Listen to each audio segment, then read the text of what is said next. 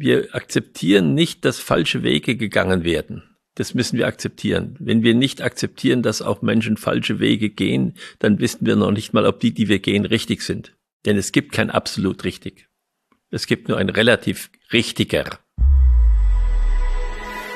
Herzlich willkommen beim Gedankengut Podcast mit Wolfgang Gutballett und Adrian Metzger im Dialog zu Fragen und Impulsen unserer Zeit. Schön, dass du dabei bist.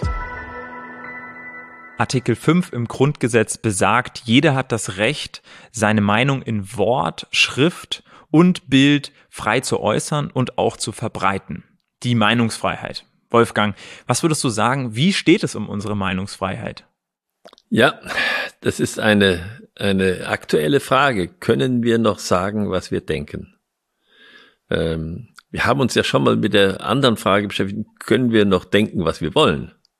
Das ist eine ganz andere Frage. Das heißt, bin ich noch Gebieter meiner Gedanken oder machen die mit mir, was sie wollen? Äh, das ist sicherlich auch eine Voraussetzung. Aber wenn ich dann sozusagen weiß, was ich denke, dann ist die nächste Frage, kann ich auch sagen, was ich denke? Und wie du schon gesagt hast, das ist ein, ein Grundrecht äh, des Menschen und ist auch ein notwendiges Grundrecht des Menschen. Und trotzdem gibt es Situationen, wo wir nicht sagen können was wir denken. Und das kann man mal so durchgehen. Das erste ist natürlich, dass es verboten ist. Darum ringen wir, dass das nicht passiert.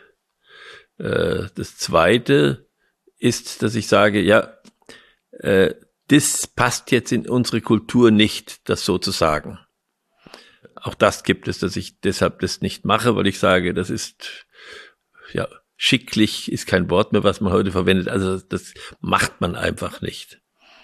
Äh, das dritte ist, dass ich, äh, dass ich nicht mehr den Mut habe, es zu sagen. Dafür gibt es unterschiedliche Gründe. Es kann sein, dass ich einer Person gegenüber das nicht sagen will, weil ich befürchte, dass sie äh, über mich herfällt in Wort oder Tat. Äh, das zweite ist, dass ich, und das ist heute ja zunehmend der Fall, dass ich es nicht mehr sage, weil es ein sogenannten Shitstorm gibt. Das heißt, es gibt gleich eine Massenbewegung, die sich in aller möglichen, auch äh, nicht anständigen Weise äh, mit der Sache auseinandersetzt oder mit der Person auseinandersetzt, was viel schlimmer ist. Das heißt, ich fürchte eigentlich um meine Person und sage deshalb nicht mehr, was ich denke. Und dann gibt es noch einen, einen vierten Fall, wo ich sage, nein, ich bedenke, wie die Wirkungen dessen sein könnten, was ich sage. Und weil ich diese Wirkungen oder irgendwelche Wirkungen befürchte, sage ich es nicht. Das hat man früher Höflichkeit genannt. Das heißt, ich gehe so damit um, mit meinen Worten, dass der andere nicht gekränkt, verletzt ist. Also ganz aus dem anderen heraus das betrachte. Das sind die Gründe, weshalb ich nicht sage, was ich denke. Und, und im Grunde in allen vier Fällen müssen wir sehen, wie wir darüber hinwegkommen, weil es ist wichtig, dass wir sagen, was wir denken. Sonst begegnen wir uns nicht mehr wirklich. Sonst laufen wir eigentlich aneinander vorbei. Jetzt gab es sicherlich einige von den Gründen, die damals vor 50 Jahren jetzt stärkere Gründe waren, seine Meinung nicht kundzutun.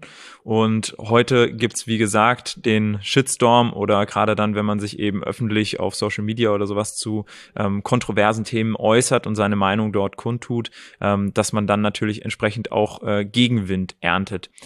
Was würdest du sagen, wie schaffen wir es zu mehr Mut, diesen Meinungsaustausch zu, ja, zu verbreiten und wie können wir vielleicht auch nicht es so formulieren, dass wir versuchen, unsere Meinung gleich zu verteidigen, sondern sie vielleicht auch einfach mal kundzutun und sie nicht unbedingt über andere Meinungen zu stellen, sondern vielleicht auch ein Stück weit daneben, um mehr, um mehr zuzulassen und nicht zu sagen, es kann nur das eine geben.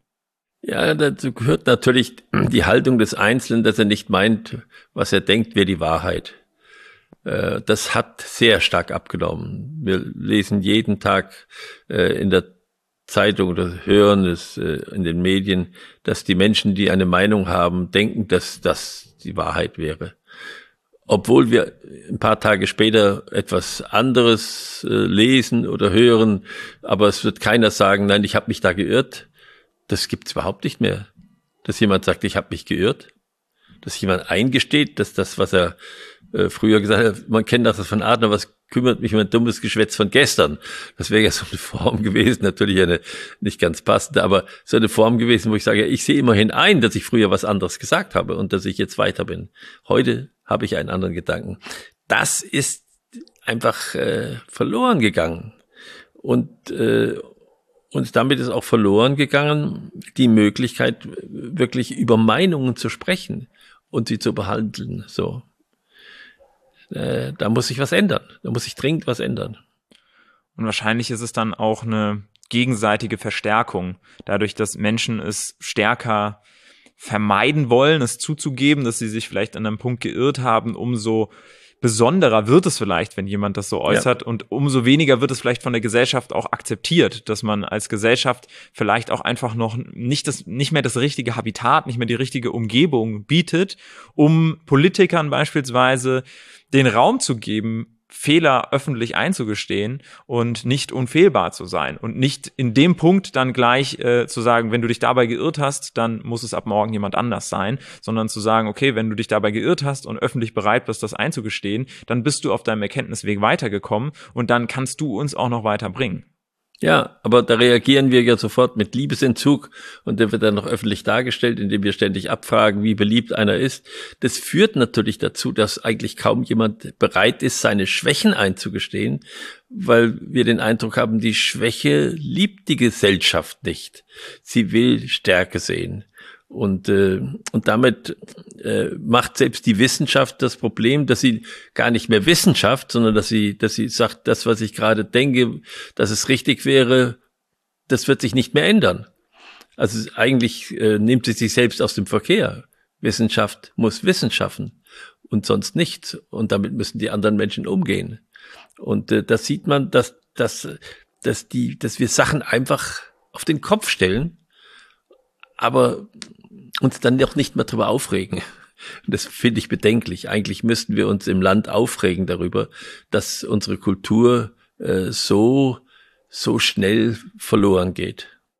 Das ist sicherlich ein Privileg, was du als alter Unternehmer Hase und ich als äh, junger Unternehmer habe, dass wir uns irren dürfen, das ganz öffentlich auch sozusagen ja. zugeben dürfen und dass das, ich sag mal, in dieser, äh, in diesem Bereich oder in äh, als Unternehmer in dieser Rolle vollkommen einem zugestanden wird. Ja. ja. Also in dieser Rolle ist es vollkommen in Ordnung, Fehler zu begehen. In dieser Rolle ähm, kann man dann auch äh, nicht gleich aus dem Amt ge gehoben werden, sage ich jetzt mal so, sondern man kann damit irgendwie umgehen. Wie schaffen wir es vielleicht diesen Mut, der da vielleicht auch schon besteht, wie schaffen wir es, das eher mehr in die Gesellschaft zu tragen, als dass jetzt Unternehmer vielleicht auch noch anfangen, äh, ihre eigene Brand äh, aufzubauen und dann noch versuchen, nach außen unfehlbar zu wirken?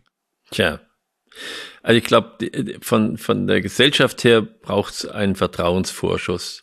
Als Unternehmer habe ich den Vorteil, dass ich, wenn ich eine Idee habe und die anderen sagen, das ist Quatsch, dass ich sage, das kann sein, aber das machen wir jetzt, äh, weil ich davon überzeugt bin. Und so sind ja viele wichtige Dinge in die Welt gekommen.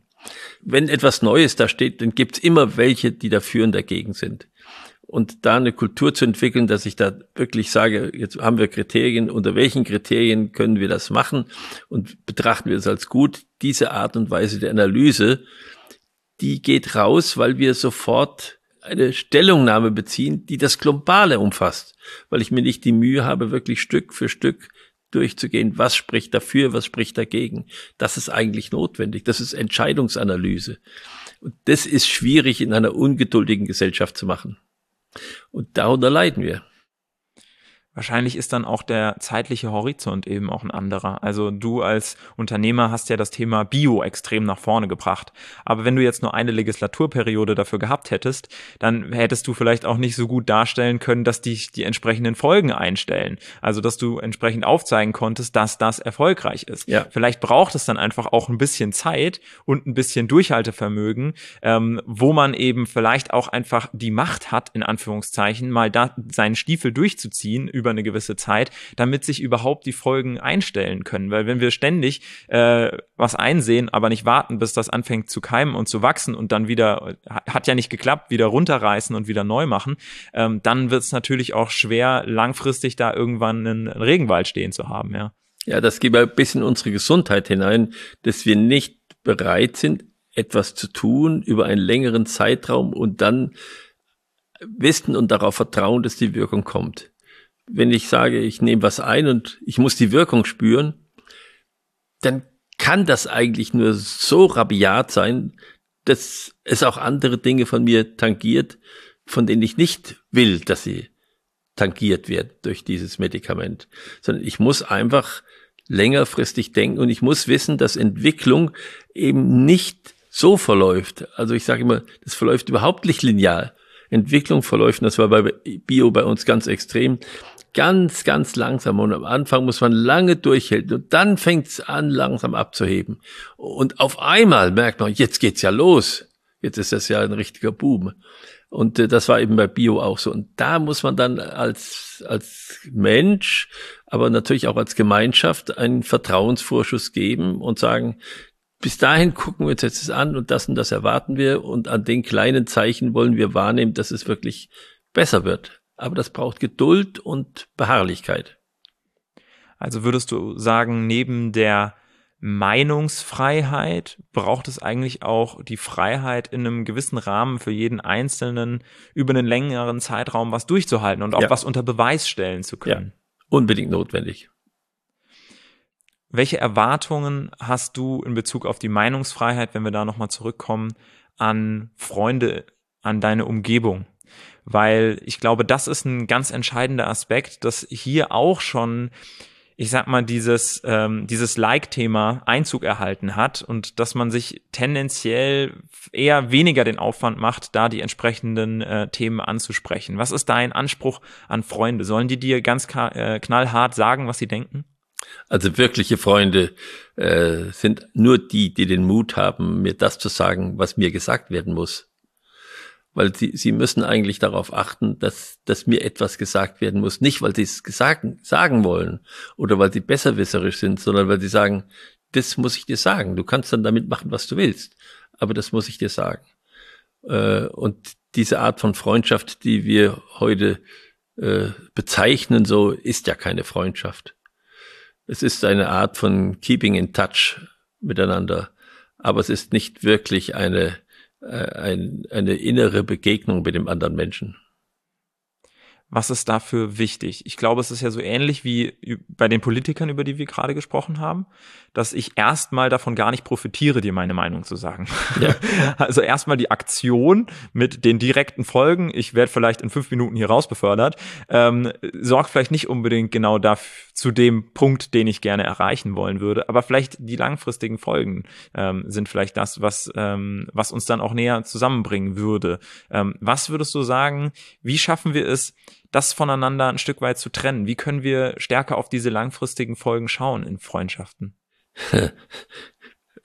Wir haben so viele Beispiele, äh, wie es falsch läuft.